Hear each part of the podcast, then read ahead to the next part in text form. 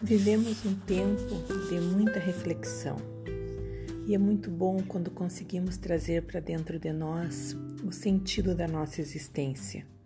Somos templos onde habita Deus em espírito. E se Deus reside em nós, não há motivo para temermos os infortúnios da vida. Vamos viver a cada instante imensamente, intensamente com muito amor, com muita fé e esperança. Como é bom sentir o amor de Deus dentro do nosso coração. Pense nisso.